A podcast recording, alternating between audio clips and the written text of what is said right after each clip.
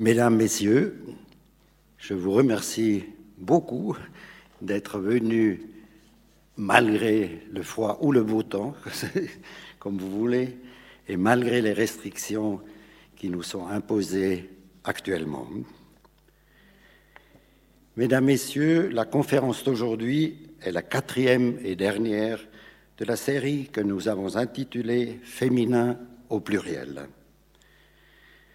Cette série, cette série elle-même s'inscrit dans, le cadre des commémorations du 50e anniversaire de l'introduction du droit de vote féminin en Suisse en 1971. Cette avancée indéniable vers davantage d'égalité entre femmes et hommes a souvent, souvent escamoté que celle-ci ne peut se limiter aux droits politiques.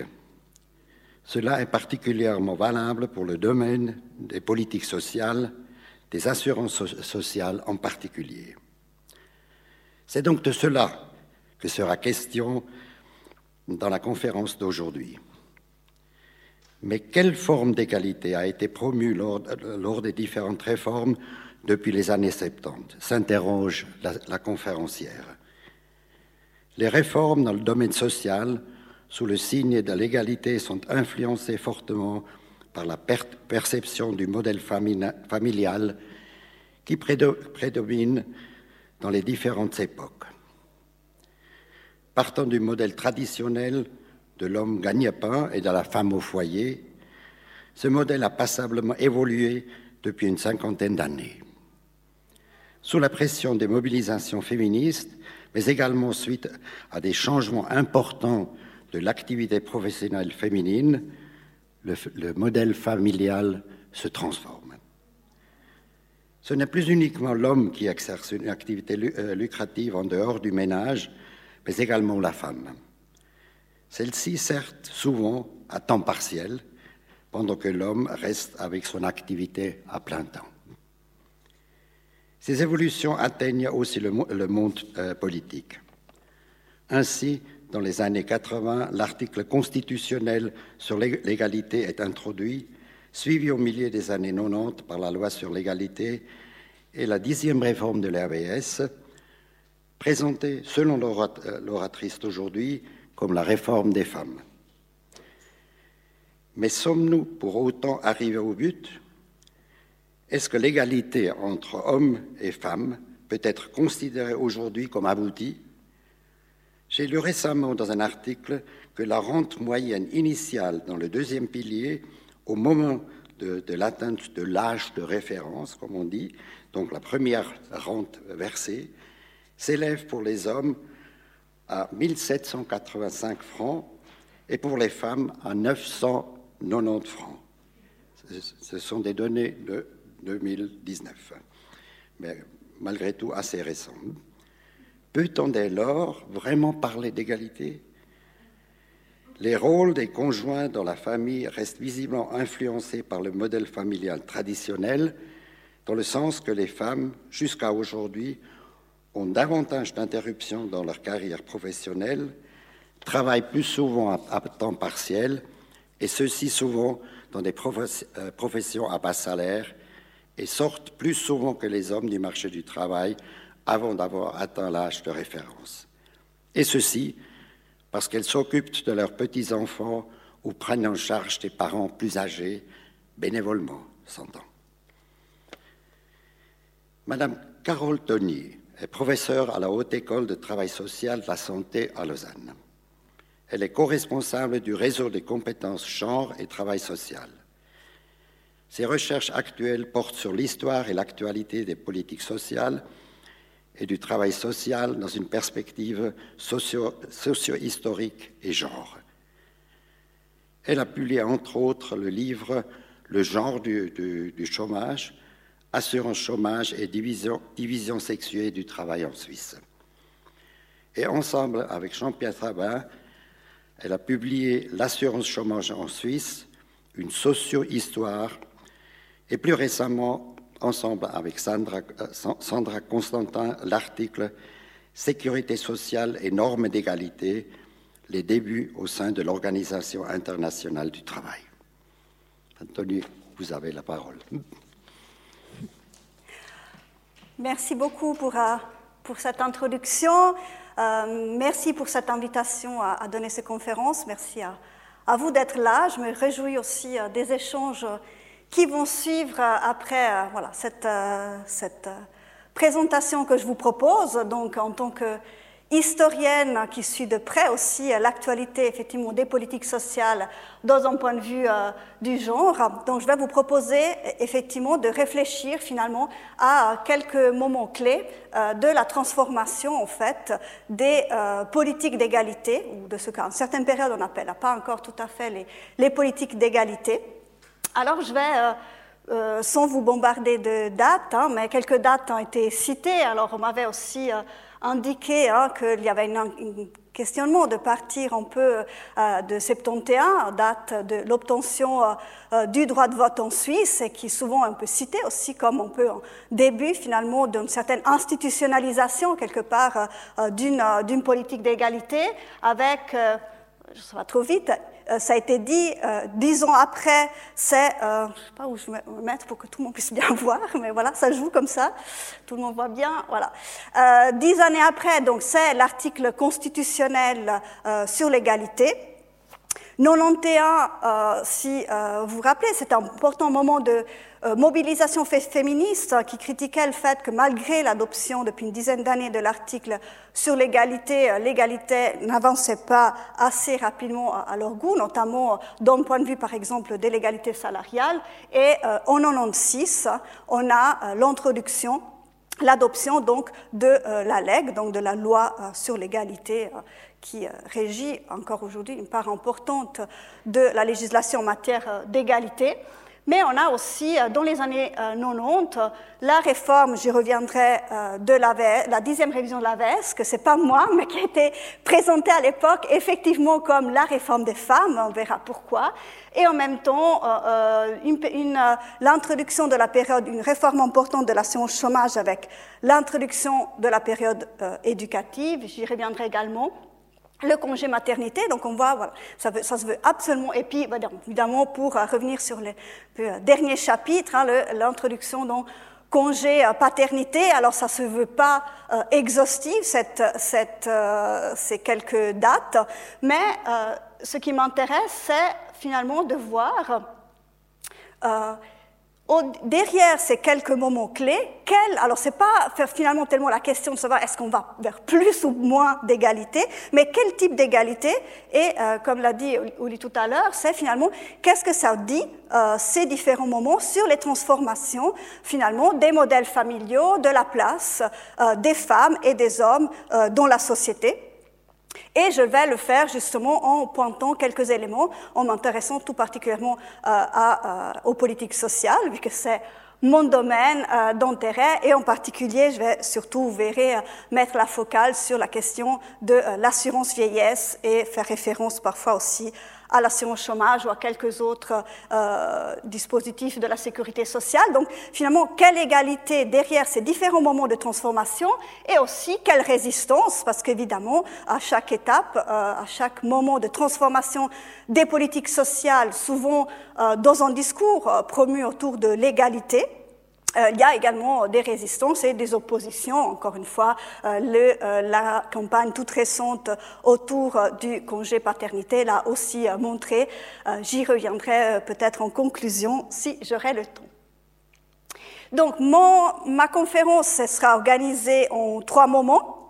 Je vais m'intéresser, je vais remonter quand même un tout petit peu avant le droit de vote des femmes. Je vais m'intéresser euh, je vais commencer par plutôt la période, on va dire, de guerre et d'après-guerre, de, après la Deuxième Guerre mondiale, le moment de l'adoption notamment euh, de l'assurance vieillesse, pour questionner justement sur quel modèle familial repose finalement la mise en place de euh, la politique sociale, d'ailleurs pas qu'en Suisse, hein, de manière en général dans les pays occidentaux qui développent des systèmes assurantiels à cette époque, voire bien, bien avant pour, pour d'autres pays. Je vais, dans un deuxième temps, m'intéresser à une autre période, celle des années 70, qui est une période où essor, elle n'est pas inventée à ce moment-là, des critiques euh, féministes ou des critiques sur ce modèle euh, sur lequel reposent les assurances sociales existent déjà bien avant les années 70, mais les années 70 vont être un moment de renouveau, d'une certaine critique et d'un terrain nouveau sur euh, la place des femmes dans la sécurité sociale. Et évidemment aussi l'adoption d'un certain nombre de de mesures, dont euh, le droit de vote. Et enfin, troisième moment euh, que je propose de discuter avec vous, c'est euh, les années 90. Hein, vous l'avez un peu deviné déjà avec les quelques dates qui figuraient tout à l'heure. C'est un moment où on assiste notamment à la dixième révision de l'AVS, qui introduit des modifications importantes, en particulier pour les femmes, mais toute une série d'autres mesures aussi qui signent, c'est ça que je vais avancer un peu comme, comme thèse, en, en changement, en transformation assez radicale finalement des modèles euh, sociétaux et euh, des rôles euh, sexuels sur lesquels reposent ces assurances sociales. Je vais donc commencer directement par la première période, c'est-à-dire donc hein, encore les périodes de guerre et surtout de tout de suite après Deuxième Guerre mondiale qui est une période qui voit euh, renforcer un modèle qui était déjà tout à fait dominante depuis pas mal de décennies, mais qui va vraiment voir se renforcer ce modèle qui a été cité en introduction de euh, famille, on va dire, on peut, on, étiquette aussi des fois de famille traditionnelle, hein, ce modèle de l'homme gagne-pain, de la femme au foyer. J'assiste évidemment sur le fait que c'est un modèle, hein, ça reflète pas du tout à aucune époque la réalité, la majorité des femmes, des hommes, des couples, hein, qui, en particulier des, des femmes des classes populaires qui ont toujours travaillé. Hein, déjà au début du XXe siècle, les, les, statistiques sur les fabriques indiquent que tiers des effectifs des fabriques sont des femmes, hein, par exemple, sans parler évidemment de l'agriculture et d'autres domaines. Donc, mais c'est bien un modèle hein, qui est posé, notamment euh, par, euh, par euh, les classes dominantes, comme étant le modèle idéal à atteindre. Et on assiste effectivement à en renforcement, surtout dans l'après-guerre, mais avec quelques prémices déjà mises pendant la guerre, notamment euh, l'adoption de l'allocation perte de gains pour les hommes mobilisés.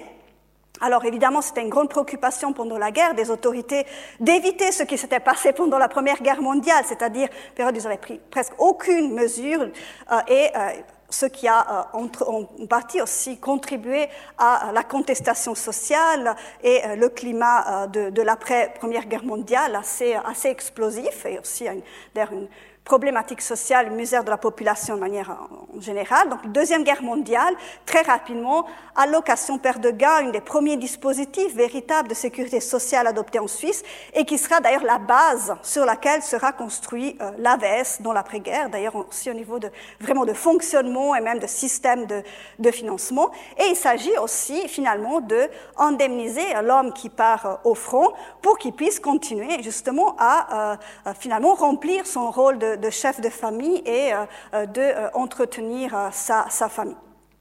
Et en même temps, des femmes hein, qui sont quand même mobilisées pendant la guerre, alors des femmes qui étaient déjà actives à bon fond, des femmes qui l'étaient pas, qui sont engagées, par exemple, dans l'industrie des munitions, par exemple, qui sont aussi engagées pour remplacer les hommes au front.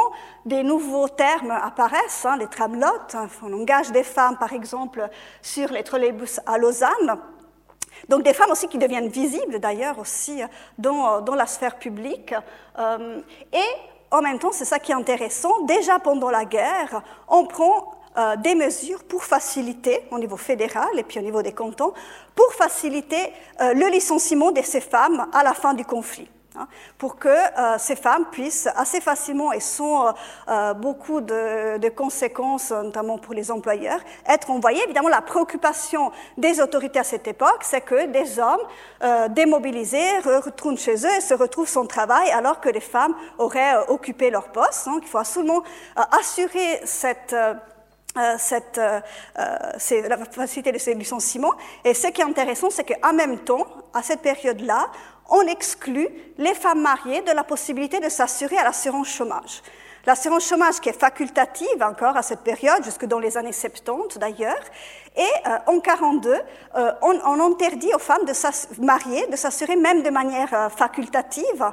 Évidemment, derrière, hein, c'est assez clair, c'est on veut favoriser les licenciements et on ne veut pas que ces femmes licenciées puissent prétendre en assurance chômage ce qui équivaudrait quelque part à reconnaître leur légitimité à rester sur le marché du travail, hein, à leur reconnaître que finalement euh, elles sont euh, des chômeuses, elles pourraient prétendre à rester sur le marché du travail, alors que le message est euh, très clairement, encore une fois, à la fin de la guerre, réaffirmer ce modèle familial. Hein, donc on glisse très vite hein, vers un nouveau, ce modèle, donc la femme au foyer et l'homme qui a l'emploi l'emploi rémunéré et qui va vraiment être le modèle promu dans les années 50. Euh, une thèse de Sonia Matt, aussi très intéressante, montre aussi comment on fait appel aussi à toutes, euh, il y a beaucoup de médecins, de psychiatres qui ont aussi sur l'importance de la présence de la mère auprès des, des, des jeunes enfants, donc la présence, l'importance que les, les, mères restent au foyer, par exemple. Euh, et euh, c'est intéressant à cette période, d'ailleurs, on va faire, il y a par contre une croissance économique qui se met en place, besoin de main-d'œuvre, donc on va recruter à l'étranger. On va aussi recruter des femmes beaucoup de femmes migrantes qui vont venir d'Italie, d'Espagne. Euh, les femmes étrangères, finalement, étant considérées d'abord comme de la main-d'œuvre hein, avant que des femmes. Donc, ce discours autour de ce modèle hein, de la femme au foyer s'adresse à cette époque avant tout euh, aux, aux Suisses. Donc un modèle qui vraiment s'impose de manière très importante donc, à partir des années, à des années 50 et qu'on retrouve euh, justement au niveau de euh, la sécurité sociale et notamment au niveau du, des premières assurances sociales mises en place, la première de l'après-guerre, celle qui va être plébiscitée en votation populaire hein, par les hommes, qui sont à cette époque les seuls qui ont le droit de vote, hein, qui plébiscitent à 80% en, en 47, entre en vigueur en, en 48 et qui effectivement reflète tout à fait ce modèle de l'homme gagne-pain et de la femme au foyer avec les femmes mariées qui, euh, même si elles travaillent, elles cotisent et n'ont pas droit à une rente individuelle. C'est leur mari qui reçoit une fois et demie la rente, hein, toujours évidemment dans cette idée que euh, c'est, euh, donc même avec des, femmes qui travaillent, c'est pas elles qui reçoivent la rente vieillesse, c'est leur mari qui la reçoivent pour les entretenir. la situation aussi très difficile, évidemment, des femmes divorcés auxquels on, ne crédite rien et euh, par contre on introduit aussi une euh, rente de veuve euh, mais pas une rente de veuf. C'est assez intéressant, par exemple, un film qui est disponible d'ailleurs sur Internet, qui été réalisé par euh, l'Union syndicale suisse en 47 pour faire la promotion justement de cette euh, nouvelle assurance sociale, euh, présente très clairement, c'est un film documentaire, donc l'AVS comme, on le voit d'ailleurs dans cette affiche aussi, hein, payé par les jeunes hommes pour payer une retraite aux hommes âgés. Et par contre, quand on parle des femmes, on parle des veuves. Donc on voit vraiment ce modèle sur lequel d'ailleurs s'est construit la sécurité sociale début depuis déjà le début, la fin du 19e, le début du 20e siècle.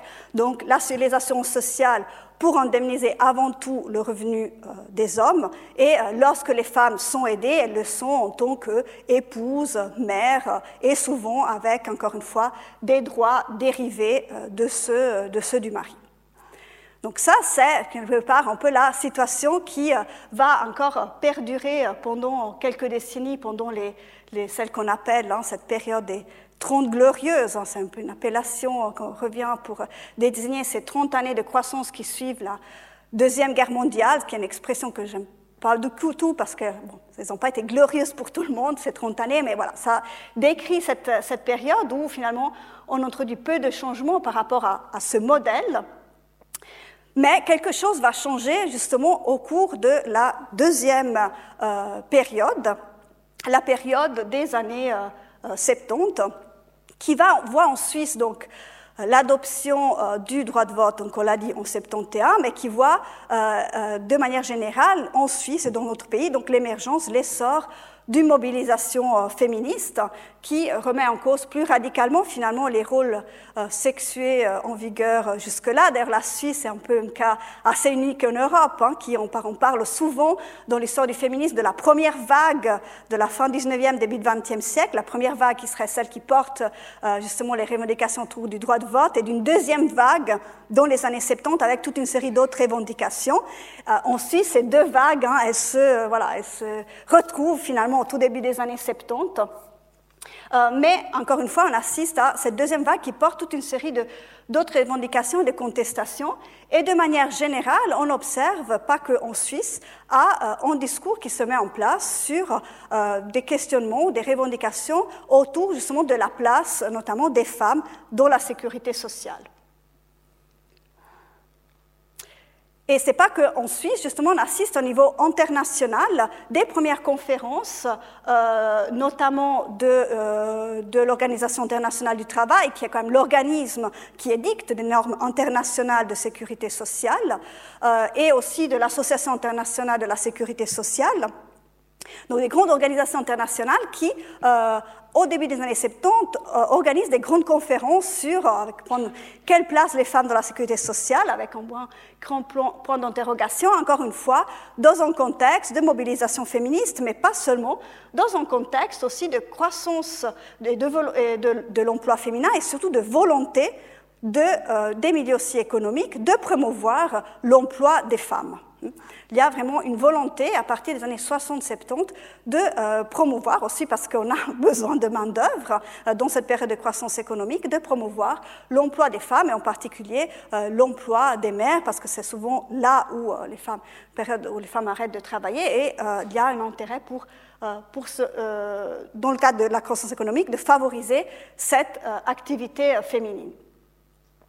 Alors, ce qui est intéressant, c'est que lors d'une première conférence, justement en 72, de, organisée par l'Association internationale de la sécurité sociale, qui regroupe euh, finalement les, différents euh, protagonistes de l'action sociale et de la sécurité sociale de l'administration de différents pays, euh, le Bureau international du travail est invité et un des hauts fonctionnaires tient une conférence sur, euh, voilà, on lui demande une conférence sur la place des femmes et sa conférence porte essentiellement sur la question des euh, indemnités pour les veuves et sa proposition, c'est en gros, c'est pas qu'en gros, c'est de supprimer ou de fortement revoir les, la protection, les indemnités pour les, les veuves. Donc c'est la conférence de Giovanni Tamburini en 72 qui nous dit les pays les plus développés remettent actuellement euh, en, en, question le concept même de rente de veuve sous la double pression de la participation croissante des femmes à l'activité professionnelle et du souci de l'égalité des sexes.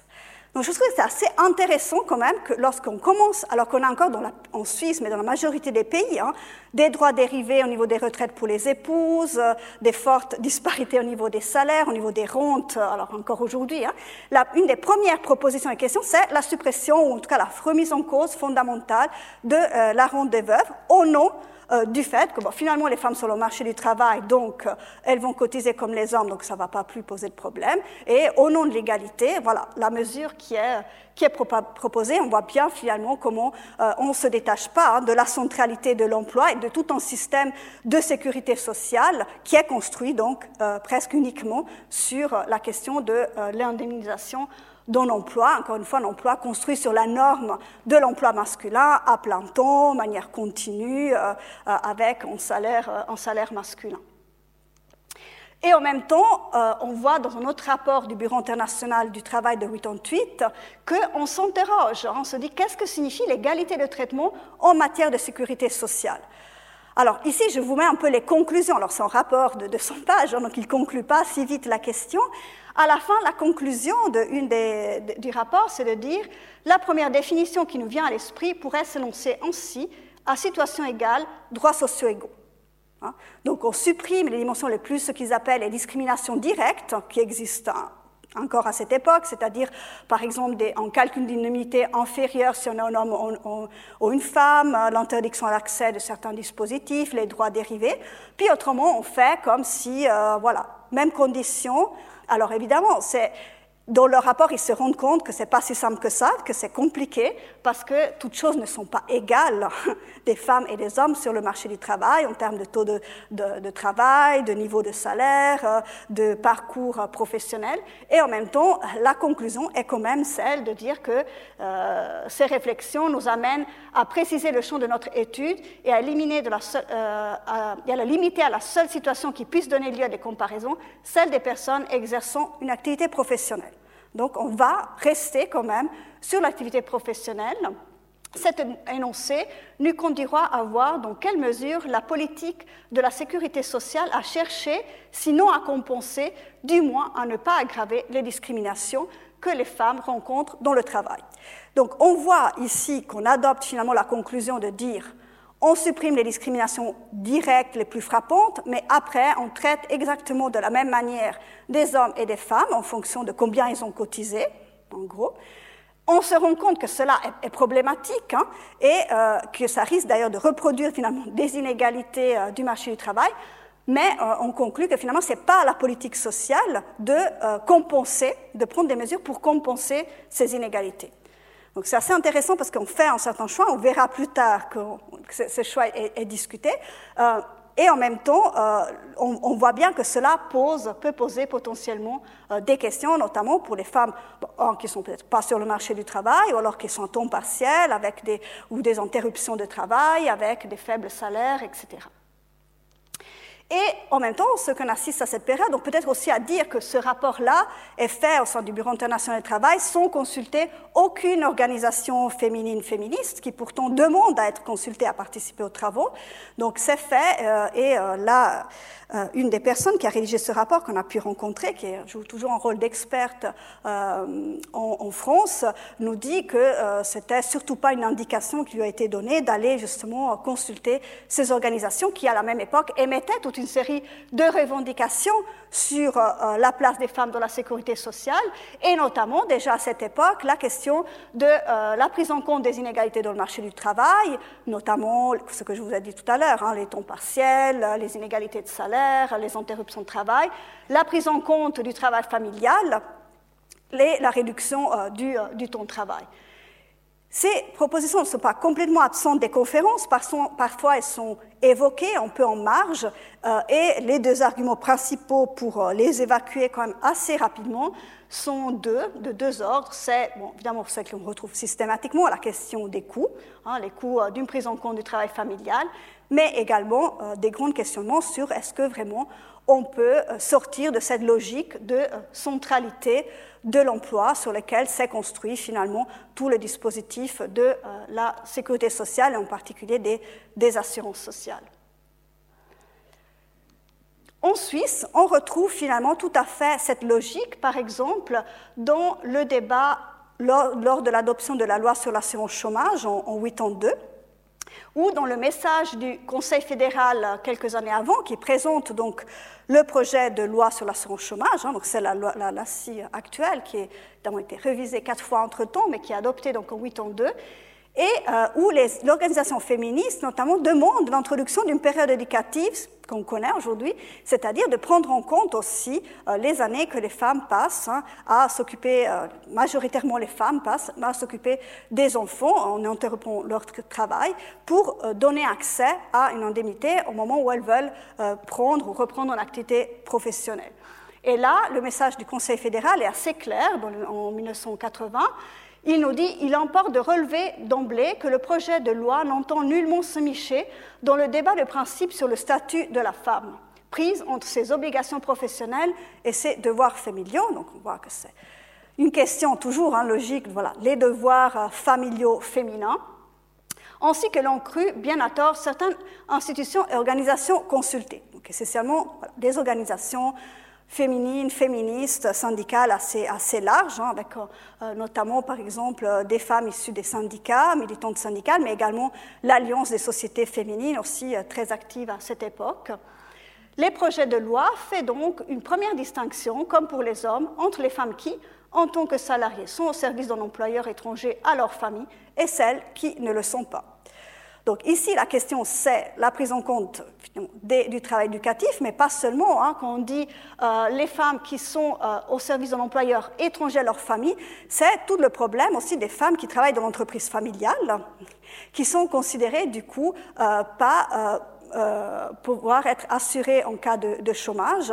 C'était tout le débat d'ailleurs assez intéressant des, des indépendants. Hein. Vous avez vu euh, comment pendant la, la, crise du Covid, en l'espace de quelques mois, on a pu faire un changement qui, d'un point de vue d'historienne de la sécurité sociale, est quand même assez incroyable. Pendant un siècle, on a dit que c'est impossible d'indemniser des indépendants pour le chômage. Hein. On a vu que, voilà, dans les périodes de crise, tout à coup, l'impossible devient possible. Pendant longtemps, effectivement, des femmes occupées dans l'entreprise familiale ne pouvaient pas être indemnisées en cas, en cas de chômage. Ça, on est en 82, 15 années après, révision, euh, deuxième révision de l'assurance chômage, le ton change complètement. Hein, on est donc euh, en 93, donc c'est 10 ans après, euh, par rapport donc à ce qui sera effectivement introduit, la période éducative dans la loi sur l'assurance chômage. Et là, le Conseil fédéral nous dit le principe constitutionnel, donc c'est le principe donc, constitutionnel adopté en 81, donc c'est déjà un peu avant euh, la, la CIE de 82, mais voilà, apparemment, non, non, c'était pas encore entré trop euh, en compte, mais là, on le prend en compte. Donc, le principe constitutionnel de l'égalité entre hommes et femmes ne doit pas être uniquement compris comme une interdiction de euh, la discrimination, mais aussi comme une obligation pour le législateur de combattre toutes les formes indirectes de discrimination telles qu'elles peuvent résulter du partage traditionnel de rôles. là, c'est un changement quand même assez, vous voyez, entre les deux, euh, à dix années de différence, de, euh, de, modèle et de conception même de la politique sociale, hein, où on, est, on était en 82 vraiment sur le modèle hein, qui était celui qui était proposé à la même époque par le, euh, le BIT, de dire, ben voilà, on va prendre toutes choses égales ou inégales par ailleurs, on applique les mêmes les mêmes mesures. Ici, on dit euh, la sécurité sociale doit prendre en compte aussi les inégalités dans le marché du travail, dans la famille, pour euh, assurer finalement une certaine égalité de fait. Et on est ici finalement déjà dans la dernière période dont je voulais parler, justement la période des années, 30, euh, 90, pardon, qui est vraiment une période charnière en fait, dont justement euh, les transformations des modèles, du modèle social, du modèle sexuel sur lequel reposent les, euh, les assurances sociales en Suisse, mais euh, également dans d'autres pays. Donc, on assiste à partir des années 90 à une adaptation de ce modèle familial traditionnel avec la prise en compte de certaines revendications qui sont portées justement par des organisations féminines féministes euh, qui, bon, voyez, on peut dans cette image-là, critiquent aussi, hein, c'est une image de, des années de 1980 dans le journal de l'Alliance des sociétés féminines, qui, euh, bah, qui illustre, hein, de dire, bah, voilà, une chose, c'est de proclamer le principe d'égalité euh, de manière voilà, théorique, mais euh, si à la base les inégalités persistent, évidemment, ça pose problème. Donc il y a une prise en compte d'un certain nombre de revendications qui d'ailleurs datent bien avant, on l'a vu, hein, datent bien avant les années 90, et en même temps aussi, on assiste à un renforcement d'une volonté de, à la fois, refléter dans les assurances sociales le changement de modèle, euh, avec notamment euh, où on passe de ce modèle de l'homme gagne par la femme au foyer à un modèle euh, du travailleur adulte, comme disent certains sociologues, ou comme disent des sociologues des études de genre, à un modèle de un travailleur et demi, c'est-à-dire le modèle actuel qu'on a en Suisse, l'homme à plein temps et les femmes à temps partiel. D'ailleurs, c'est assez intéressant parce que longtemps, on parlait du temps partiel comme du travail atypique, un modèle atypique d'emploi. Lorsqu'on sait qu'en Suisse, deux tiers des femmes travaillent à temps partiel, en fait, voilà, c'est plutôt la modalité typique hein, de l'emploi féminin et qui se généralise très rapidement en Suisse, euh, bien plus rapidement d'ailleurs que d'autres pays, par exemple la France. Donc les politiques sociales à la fois reflètent, mais participent aussi, deviennent un outil finalement pour favoriser ce nouvel, nouveau modèle et encore une fois soutenir et encourager euh, l'emploi, féminin. Et on assiste effectivement dans les années 90 à toute une série de, euh, d'ailleurs encore pas nécessairement exhaustif, de euh, réformes, notamment au niveau de l'assurance chômage. Alors j'ai parlé de la période éducative, mais il y a d'autres changements au niveau de l'assurance chômage. On prend mieux en compte, euh, plus donner l'impression que tout est réglé, hein, parce que la prise en compte aussi euh, de certaines discriminations n'est pas encore tout à fait complète, mais il y a en tout cas une meilleure prise en compte des temps partiels. Il y a aussi une meilleure protection des chômeuses enceintes ou qui viennent d'accoucher. Il y, aura plus tard, en, début des, 2000, l'adoption aussi euh, d'un euh, congé maternité fédéral. Et il y a surtout surtout, mais en tout cas au milieu euh, des années 90, la dixième révision de l'AVS, qui a été effectivement à cette époque désignée, appelée comme la euh, réforme des femmes, avec l'introduction, euh, et puis, avec l'introduction effectivement euh, de la période éducative, hein, donc de pouvoir euh, prendre en compte dans le calcul de la honte des années d'inactivité professionnelle parce qu'on s'occupe des enfants, voire aussi parce qu'on assiste des personnes dépendantes. il y a l'appartage de la rente, donc l'introduction de la rente individuelle pour les femmes mariées, le splitting, qui est un système de calcul de partage de la rente euh, à l'intérieur du couple. Donc toute une série de mesures qui font qu'aujourd'hui, effectivement, euh, devient euh, un des le dispositif de, l'assurance de, des retraites le plus égalitaire d'un point de vue du, du genre.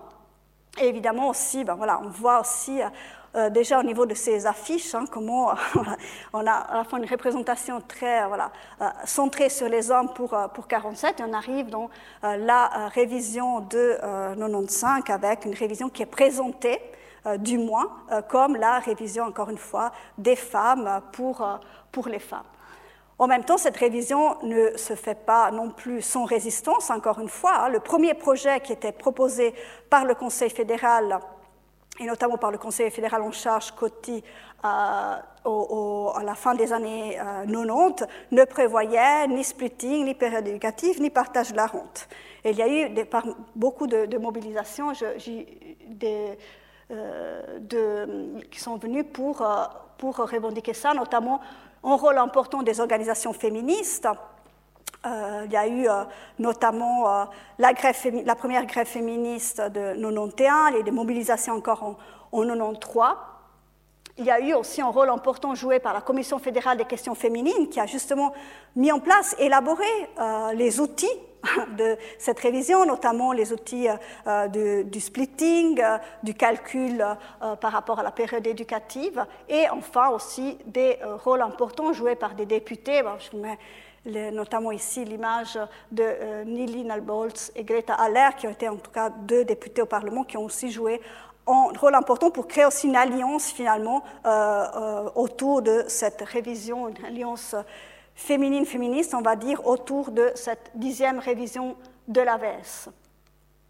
Alors je vous disais, donc côté introduction du splitting, alors c'est intéressant, ça c'est une euh, une, image issue d'une brochure euh, de, l'Office fédéral des assurances sociales de, de 96 hein, qui présentait la, révision. Donc c'est assez intéressant parce qu'on voit ce splitting, hein, cette égalité des revenus, mais qui se fait dans le couple, hein, c'est ça finalement. Hein. donc là, on voit, monsieur, madame, ils se partagent la rente, mais finalement, ça reflète effectivement quelque chose de, réel. Oui, il y a une certaine égalisation qui se fait au niveau des salaires, mais ça reste quand même l'égalisation dans le couple, la période éducative, la partage de la rente. Donc ça, c'est ce qui a été mis en avant finalement comme les, éléments de, de, réforme favorables aux femmes et qui ont effectivement permis d'améliorer la rente de pas mal de, le calcul de la rente de pas mal de femmes.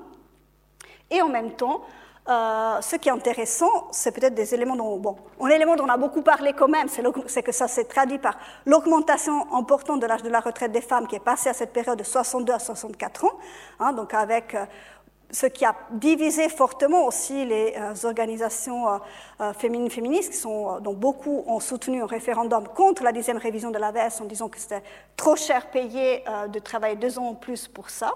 Donc voilà. Mais ce qui m'intéresse aussi, c'est qu'en même temps, on introduit une ronde de veufs qui n'existait pas, hein, si vous vous rappelez avant, pour les pères d'enfants de moins de 18 ans. Et on la présentons comme une mesure d'égalité, hein, donc comme ça, c'est les hommes aussi ont droit. Et on supprime la rente unique des veuves pour les femmes sans enfants euh, ou âgés de moins de 45 ans. Et ça, c'est intéressant parce qu'on revient finalement aussi hein, sur cette idée que euh, de changement de modèle euh, de l'égalité et du coup aussi pour les femmes, le modèle doit, euh, les assurances sociales doivent imposer le modèle de l'emploi hein, et du coup et en particulier pour les femmes sans enfants ou et ou jeunes qui pour elles la règle doit être celle de travailler, être dans l'emploi.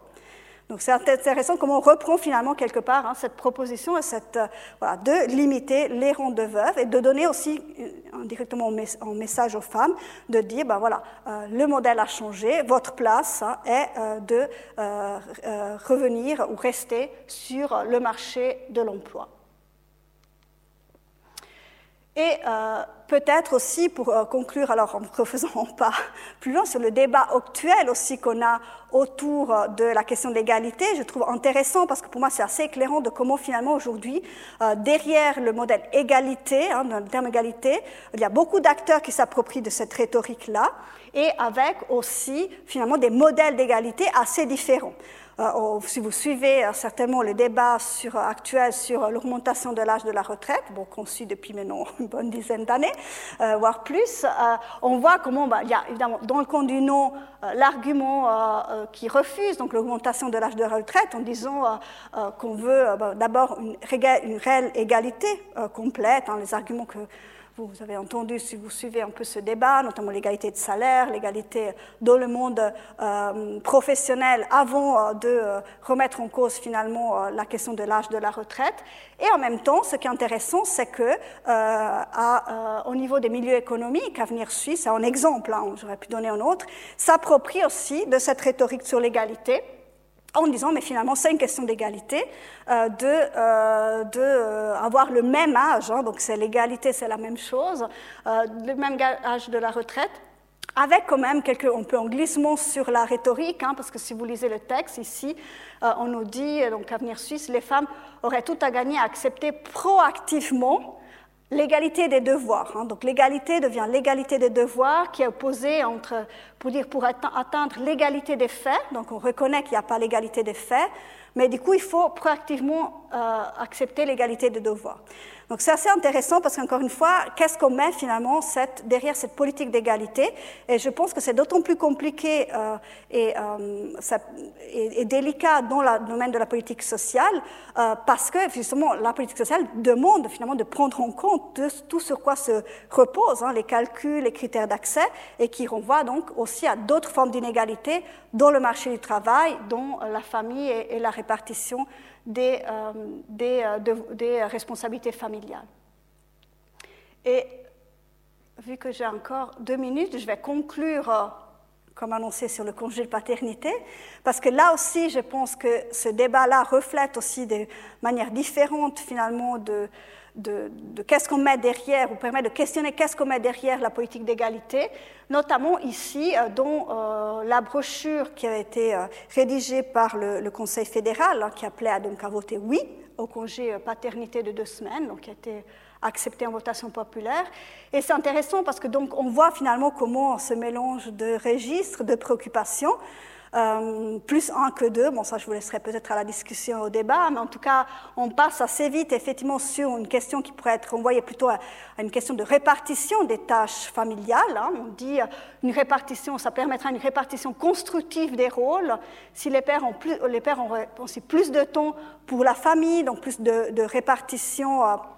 De la prise en charge, bon, on peut se demander si avec deux semaines de congé paternité, c'est beaucoup plus de temps pour la famille, mais bon, admettons. Euh, mais en même temps, assez vite, on voit aussi l'autre intérêt qu'il y a derrière aussi. Les mères peuvent plus facilement garder une activité professionnelle. L'économie sera aussi gagnante puisqu'elle ne se verra pas privée de force de travail qualifiée et motivée dont elle a besoin. Donc on voit finalement que cette préoccupation hein, de euh, et rendre les femmes et les mères en particulier employables est une préoccupation euh, qui en tout cas va de pair, si pas parfois euh, beaucoup plus présente que par la question finalement de répartition des rôles ou d'égalité au, sein, au sein des foyers. Et enfin, ce débat, certes, mais encore une fois, ça n'empêche pas qu'il y a quand même des résistances à le développement de ce genre de, politique présentée, encore une fois, hein, pour, euh, pour l'égalité. Toujours dans la même brochure des votations fédérales pour le congé paternité, donc les, le comité euh, pour le non qui nous dit donc tout le monde subira une baisse de salaire à cause d'une hausse de cotisation. Bon, ça c'est l'argument standard qu'on retrouve autour donc de la question des coûts, euh, dont seul effet sera de payer des vacances supplémentaires à quelques personnes. ça, ce que je trouve intéressant, ça, ça revenait à cet, argument-là dans, dans, la campagne, au-delà du débat sur les coûts que je laisse de côté. Mais ce qui est intéressant, c'est d'appeler ça, hein, ce congé paternité, des vacances. Et je pense que c'est assez intéressant, ça en dit encore, hein, qu'on dit on est dans un changement de modèle. Là, le, on voit comment, ben voilà, peut-être que ce changement de modèle ne va pas en sans résistance. Et puis, euh, voilà, parce qu'évidemment, dire que c'est des vacances, ça veut dire qu'on n'arrive même pas à concevoir hein, que euh, des pères pourraient utiliser ces deux semaines pour effectivement s'occuper des enfants.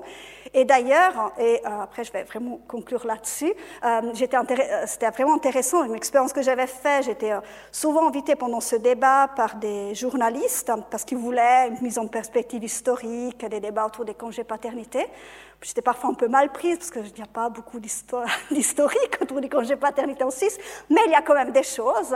Et euh, une question quand même, alors je suis, euh, depuis le temps, euh, je suis prête à, à voir arriver et puis à répondre à plein de questions parfois étonnantes, mais là, ça m'avait vraiment pas mal étonnée parce que la question qui m'avait été posée, c'était est-ce que vous ne pensez pas qu'il y a un risque d'abus?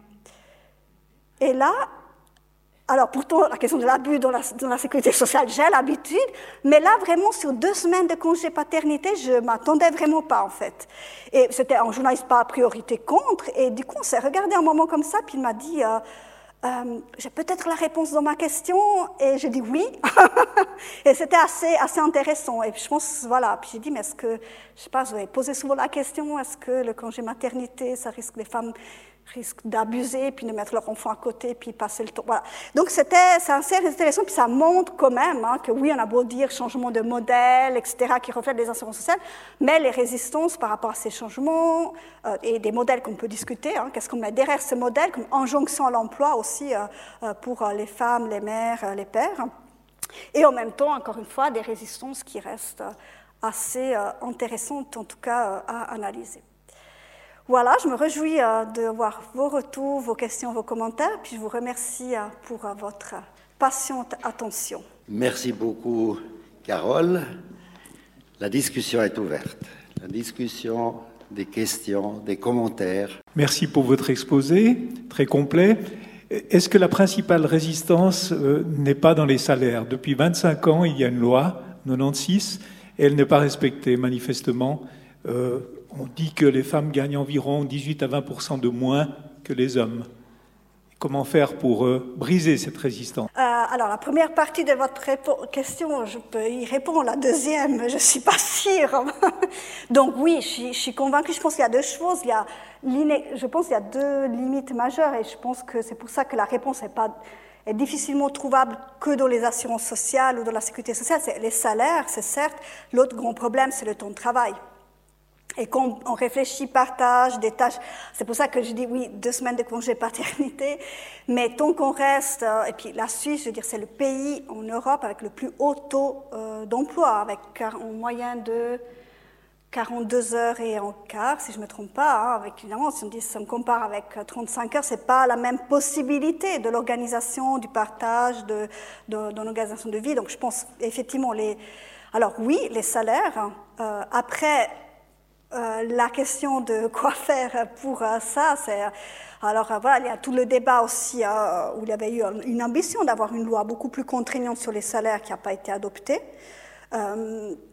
Et ça, pour moi, c'est aussi une question de, volonté politique, hein, parce que comment voilà, on va obliger, à un certain moment, les entreprises à plus de transparence et à appliquer euh, l'égalité de salaire, qui ne résoudra pas encore tout, je pense, euh, mais qui serait quand même une époque... Euh, moi, j'avais lu à l'époque, euh, ça date un peu, donc je ne sais pas si ça a changé entre-temps, mais la politique salariale au Québec, et quand je raconte ça des fois en Suisse, je vois un peu les visages qui se décomposent. Parce qu'au Québec, en tout cas à l'époque, je ne sais pas si c'est la même chose, mais toute entreprise de plus de temps euh, de salariés doivent afficher la liste nominative avec euh, personne tel tel salaire sur la porte. voilà.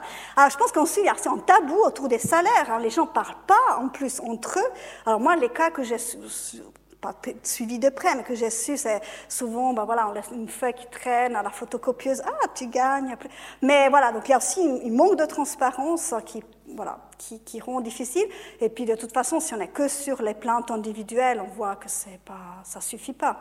Donc je pense que c'est vraiment au niveau de la politique plus contraignante euh, qui, qui, devrait être mis en place. Je vois dans ce qui est affiché encore à l'écran qu'on parle toujours des pères et puis des mères.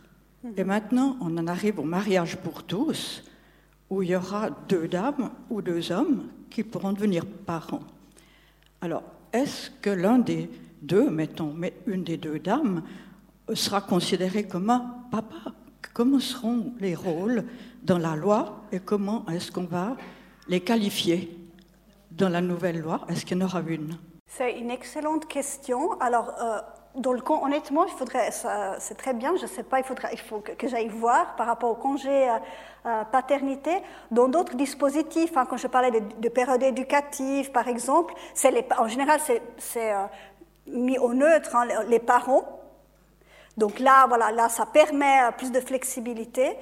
Euh, après, euh, ça pose tout le problème aussi qui est un peu encore autre, hein, qui est toute la question aussi de la reconnaissance, par, par exemple, par rapport aux adoptions où là, je sais aussi qu'il y a des revendications, notamment portées par les familles arc-en-ciel, de, de, reconnaissance de pouvoir avoir accès à des droits par rapport à des congés.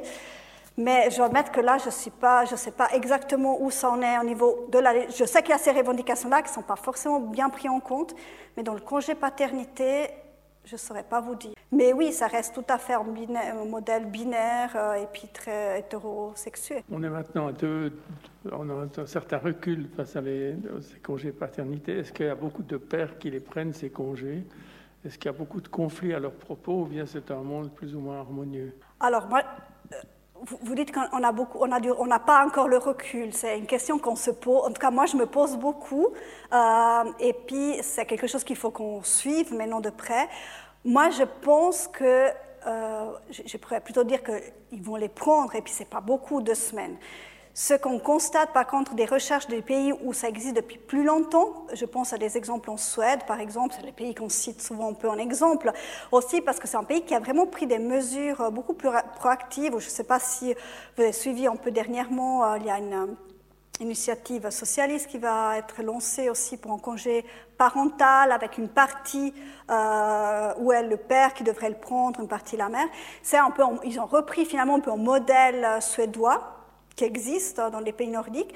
Et ce qui est intéressant dans ces pays, euh, quand je dis qu'ils ont des reculs, parce que je pense qu'ils l'ont introduit il y a déjà une trentaine d'années, donc euh, voilà, ça fait un peu plus que les...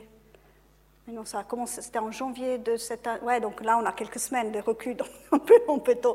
Là, ils ont voilà, des dizaines. Et là, ce qui est assez intéressant, c'est qu'ils ont fait, donc eux, ils ont euh, presque trois, ouais, deux ans de congé par, parental à se partager, ou deux ans et demi, dont au moins un mois doit être obligatoirement pris par le père, autrement il est perdu. Et dans cette idée de vraiment être proactif, dans le sens de euh, presque, on ne sait pas obligé, mais en tout cas fortement encourager les pères. Et puis c'est vrai que des euh, premières études avaient montré que euh, beaucoup de pères prenaient pas le mois. Euh, de peur euh, de représailles sur leur euh, endroit, poste de travail, parce que le poste de travail ne prévoyait pas la possibilité de s'absenter pendant, pendant un mois. Voilà. Après, on peut discuter des raisons invoquées ou des peurs réelles, ou, voilà.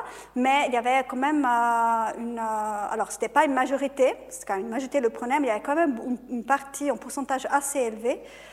Et d'autres recherches peut-être intéressantes qui ont été faites sur d'autres pays qui ont introduit aussi des congés parentaux plus longs, c'était qui montraient que finalement c'était les congés parentaux de plusieurs mois qui permettaient vraiment de instaurer en fait, on va dire dans les couples, un réel partage des tâches.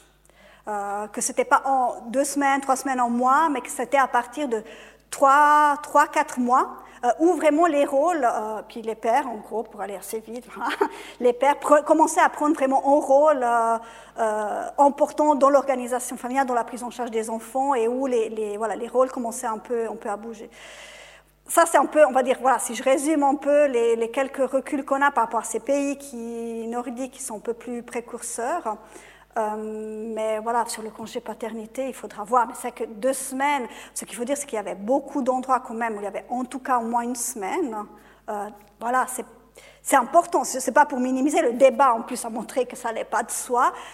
c'est pas encore vraiment la révolution. En tout cas, ça va pas ce que je suis sûre, ça ne va pas révolutionner les rôles euh, au sein des couples. Disons là où il y avait déjà un partage, ben voilà. Puis autrement, c'est pas deux semaines. Hein. Tout en disant que c'est très important, que c'est bien qu'il y, ait, qu'il y ait deux semaines. Hein. Et puis, peut-être aussi, ce qui serait intéressant, c'est de voir euh, comment les s'ils les prennent et puis comment ils les prennent, hein, parce qu'il y a cette possibilité de les prendre tout de suite en bloc ou d'avoir euh, euh, régulièrement un jour ici, un jour là. Je le dis parce que dans cette étude qui a été faite en, Suède, c'était assez intéressant parce qu'elle montrait plusieurs choses. alors que beaucoup de pères ne les prenaient pas, qu'il y avait beaucoup de pères qui les prenaient pour le premier enfant et pas pour le deuxième en disant j'ai fait une belle expérience, c'était chouette, mais ça va. C'était assez intéressant quand même. Et, euh, et puis d'autres qui en fait le prenaient, mais euh, étalé voilà, sur les années, et puis prenaient le vendredi. Alors, euh, sans rentrer dans un discours de l'abus non plus quand même, mais voilà, évidemment, ça, après ça peut discuter, peut-être ça peut permettre tout à fait le partage si voilà, ça permet de prendre en charge en journée. Mais voilà, c'est pas effectivement s'arrêter pour voilà pendant un certain nombre de mois pour s'occuper d'un nouveau-né ou etc. Donc voilà, c'est un peu ça effectivement qu'il faudra voir, c'est est-ce qu'il est pris, puis surtout comment, comment il est pris? Puis ça nous dira pas que du choix des pères ou, des couples, hein. ça nous dira aussi de comment le marché du travail permet ou pas, euh, met la pression parce que voilà, ok, tu as droit à ton, mais prends plutôt euh, deux, trois jours ici parce que ça colle bien avec euh, l'entreprise, par exemple.